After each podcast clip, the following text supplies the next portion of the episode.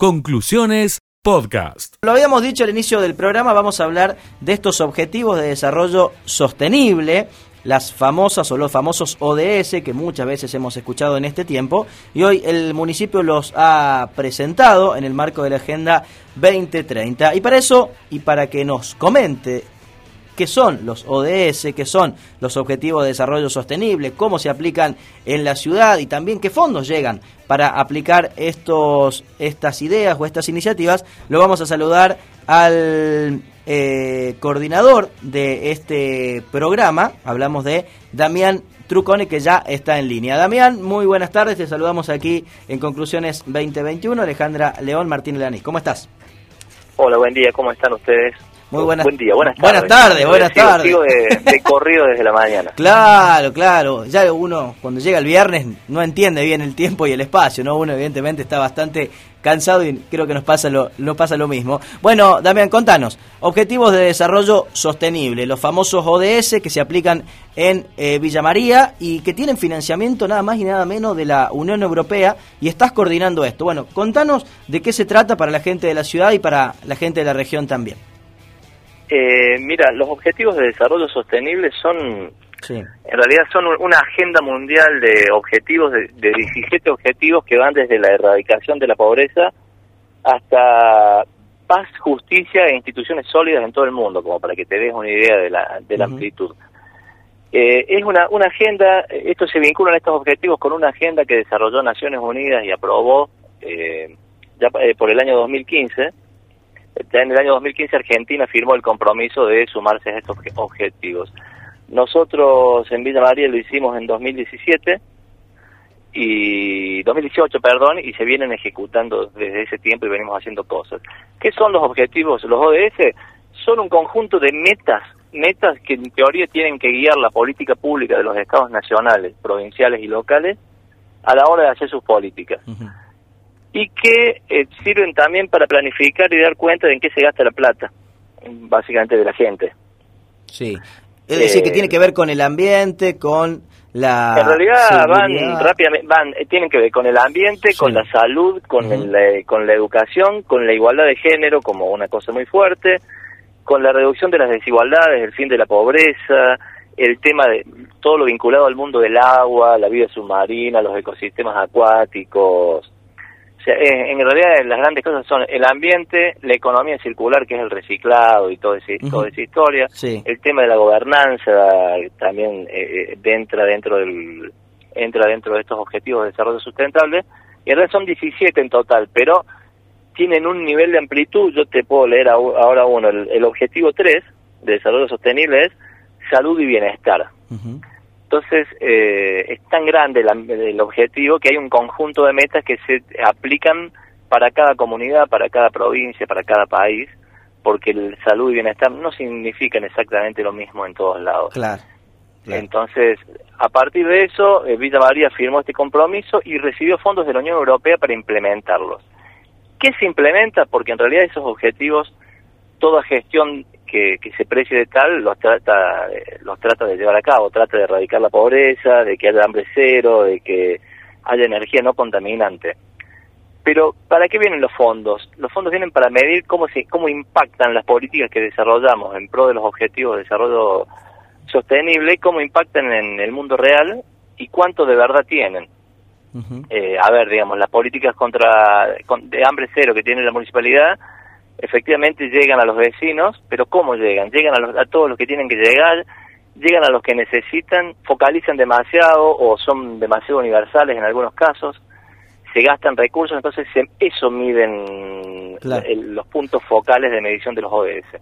Es decir, que a esos objetivos generales, ¿no? trazados a nivel mundial, después cada estado nacional, provincial y municipal, en función de sus recursos, de sus políticas, de sus ideas, sus creencias, se ejecutan en el territorio y luego esa ejecución se mide a través de estos recursos que llegan desde la Unión Europea. Así es, se miden y también, eh, tratando de buscar una palabra para que no sea tan complicado, pero en realidad es un, es un doble juego. Por un lado los medimos, pero por otro lado se promueve la implementación de los ODS en las políticas. Es decir, que cuando nosotros ejecutamos política pública seamos conscientes de qué ODS, a qué ODS estamos contribuyendo. Claro.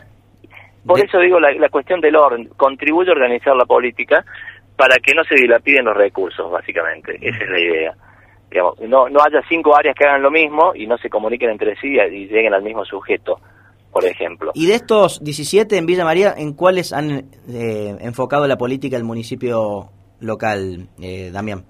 Mira, como todo Estado municipal, eh, tiene como, por lo menos en Argentina y en nuestro contexto, tiene que eh, focalizar en los 17, porque en realidad es la vida de la población en su totalidad. Bien. Nos, nosotros estamos trabajando más fuertemente lo que sería el ODS 11, que es el de ciudades y comunidades sostenibles. También para eso hemos recibido fondos, en ese marco se encuentra eh, algunas noticias que has visto, que es el tema, por ejemplo, de la creación de un centro comunitario integral en el, en allá en las playas, eh, forma parte de la inclusión de una ciudad sostenible y una, una comunidad sostenible e inclusiva. Eh, las ciclovías que esta ciudad está desarrollando forman parte de ese ODS. Eh, todo lo que se está haciendo con relación al vertedero de basura, ya, eh, que ahora se va a modificar y va a cambiar para siempre la, configuración de ese lugar y la forma en que se procese la basura en la ciudad, tiene que ver con ese ODS. eh, el hecho de la iluminación LED, bueno, un conjunto de políticas que el que el municipio está desarrollando en la actualidad tienen que ver con esta idea de ciudades y comunidades sostenibles que que nosotros tenemos la escala para hacerlo. Eh, somos, si pensamos en el conglomerado Villa María Villanueva, tenemos 120.000 habitantes, habría que ver qué dice el censo el año que viene. Es decir, que es una ciudad sostenible, es una ciudad que se puede recorrer eh, caminando y es una ciudad que es perfecta para implementar eh, cambios que sean duraderos, porque esto se relaciona con lo ambiental, con lo climático, con el uso de los recursos renovables. Sí, y me da la impresión, Damián, que eh, ciudades que tienen resueltas muchas eh, áreas o muchos servicios, caso gas, caso cloacas, caso aguas, pueden avanzar ¿no? hacia estos objetivos. ¿no? Hay otras ciudades o localidades que todavía están buscando, por ejemplo, tener los servicios básicos y me parece que se les va a dificultar un poco más alcanzar esos objetivos eh, que ha trazado la, la UNESCO, ¿no? Pero me parece que, Villa María, Villanueva, ciudades que han tenido un desarrollo muy fuerte en los últimos 20 eh, años, tal vez pueden ir hacia un, un poquito más, un pasito más adelante en ese ambiente sustentable y en esa vida en, en comunidad un poco más organizada. Es que sí, la verdad, Villa María hoy fue ejemplo de hoy en el en esta capacitación que organizó el Consejo Nacional de Coordinación de Políticas Sociales, vaya nombre largo, pero que es quien se ocupa a nivel nacional del tema de los ODS, fue la única, el único municipio que tuvo la palabra como ejemplo de lo que se puede hacer y lo que se hace. Eh, hay como un umbral mínimo de, de problemas que ya están solucionados en nuestra ciudad. Eso nos permite pensar otras cosas y permite reflexionar de esto que estamos hablando y permite pensar las políticas para seguir creciendo y seguir avanzando otras ciudades que están un poco más complicadas, eh, como sabemos, no es lo mismo no es lo mismo no tener agua potable que tenerla. Claro, es decisivo, diría yo. es, no, es, no es lo mismo no tener la red de cloacas, no es lo mismo no tener la red de luz eléctrica, entonces cada cual en su lugar va a ir cumpliendo con los ODS a su manera. Nosotros eso lo tenemos solucionado, por lo cual es el momento de ponernos a pensar en cuestiones más sustentables, pero a veces eh, reflexionamos le vamos a pedir a la gente que no tiene agua ni cloacas que, que, use menos agua porque es un recurso no renovable. Bueno, eh, primero dejemos que tengan agua y cloacas y después le pedimos eso. Claro, exacto. Eh, a, cada uno lo suyo. Nosotros como ciudad tenemos un capital social tan grande en este momento que nos permite avanzar. Y una cosa que que intentamos ser y que nos parece que podemos ser y que por cómo estamos vamos a hacer es, ser un ejemplo de cómo estas cosas se pueden hacer en toda nuestra región. De hecho, por eso el encuentro de hoy era de intendentes de toda la región. Y fue en modalidad taller para ver cómo ir implementando y se utilizó el caso de Villa María como una forma eh, correcta, que no está exenta de errores porque, porque estamos aprendiendo en esta mientras implementamos, pero que es deseable seguir el modelo que estamos implementando. Así es, así es, y me parece que en esto coincidimos plena, plenamente. Bueno, Damián, queríamos conocer un poco más sobre estos ODS, queríamos conocer un poco más sobre este encuentro que hubo en la jornada de hoy y creo que es un poco la, idea, ¿no? De, Villa María como una ciudad modelo en toda la República Argentina, en el avance de distintos servicios, en una comunidad eh, organizada con sus errores y con sus dificultades, por supuesto, como todo, como todo conglomerado, pero que marca un norte sobre cómo avanzar hacia esas ciudades sustentables, eh, ambientable eh, desde el punto de vista del ambiente que sea sostenible y me parece que esto lo, refleja de, de, alguna manera y por eso queríamos tener eh, tu palabra para que explicaras esta, esta situación. Bueno, gracias a ustedes. Eh, yo quería agregar dos o tres cosas. Digo, cuando uno habla de estas ciudades sostenibles, sustentables y habla de lo lindo que es Villa María, es porque en realidad las ciudades para, para ser sustentables y para ser comunidades que amigables, eh, tienen que uno tiene que disfrutar de vivir en ellas. Y si no tenés los servicios, no tenés eh, un, cierto nivel de desarrollo, no, no hay mucho disfrute, hay sufrimiento, se llama habitualmente se suele decir sufrimiento y se habla de resiliencia, luego que es la adaptación al, sufrimiento en las ciudades. Esta ciudad tiene todo para que sus ciudadanos, los vecinos, no sufran, sino para que disfruten. Y la segunda cosa es que la tormenta acá en las playas está viniendo también. bueno, voy a terminar rápido entonces el programa en un ratito, así me voy a guardar el auto. Gracias por la información. Gracias, Damián, te mando un abrazo y estamos en contacto. Saludos a ustedes, muchas gracias. Hasta luego. Allí pasaba Damián Trucone, quien es el coordinador justamente de este programa aquí en Villa María, el, coordinador de estos Objetivos de Desarrollo Sustentable, programa que financia la Unión Europea. El resumen de conclusiones. Dijimos que nos íbamos a ir a la región, nos vamos a específicamente la localidad de Zacanta, porque allí hay un brote o un rebrote de COVID-19. Ha hablado en la jornada de hoy el propio intendente, las autoridades sanitarias. Creo que hay algunas restricciones también, pero para tener más precisiones vamos a saludar a nuestra colega Sandra Boazo, quien nos va a dar detalles de lo que está ocurriendo en esta localidad, que si no me equivoco es la primera en la provincia de Córdoba que está exponiendo una situación de rebrote de coronavirus. Sandra, muy buenas tardes, estamos aquí en Radio Villa María. Alejandra León, Martín Alanis, ¿cómo estás? Hola, ¿cómo están? Muy buenas tardes. ¿Cómo estás, Sandra? Muy buenas tardes. Bueno, contanos un poco el panorama, qué es lo que está ocurriendo allí en Sacanta. Bueno, eh, fue todo en el transcurso de esta semana, entre día miércoles y jueves, se dio un rebrote de, pasar de tener de un caso a cero casos, empezó con ocho, eh, dos en el día de ayer, bueno, y hoy recién nos confirma el intendente que son cuatro, vamos a tener un total de 25 casos, en la, bueno, en la placa que se va a dar en la, en la noche, eh, con un caso Delta confirmado.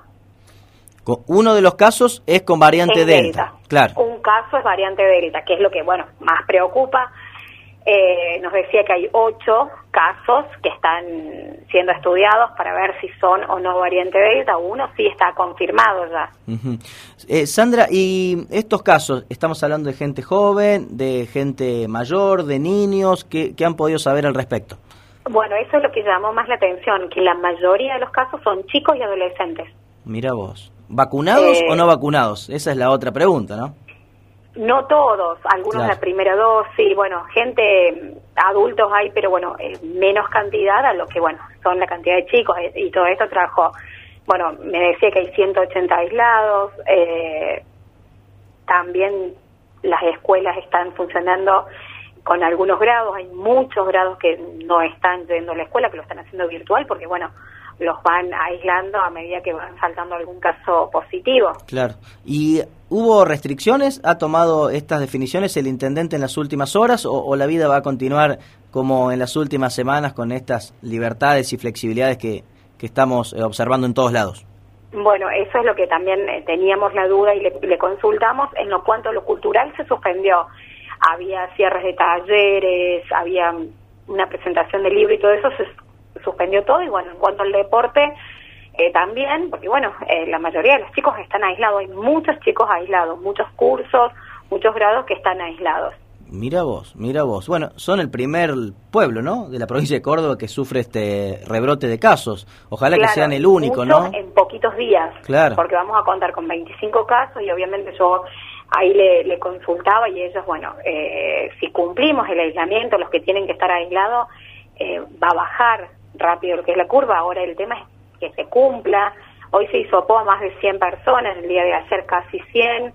Eh, y bueno, lo mismo, los chicos que dieron negativo tienen que cumplir un aislamiento de 7 días. Si todo eso se cumple, tendría que bajar la curva y él lo que piensa es todavía, obviamente, no cerrar comercios ni nada por el estilo, sí suspender eh, algunas actividades.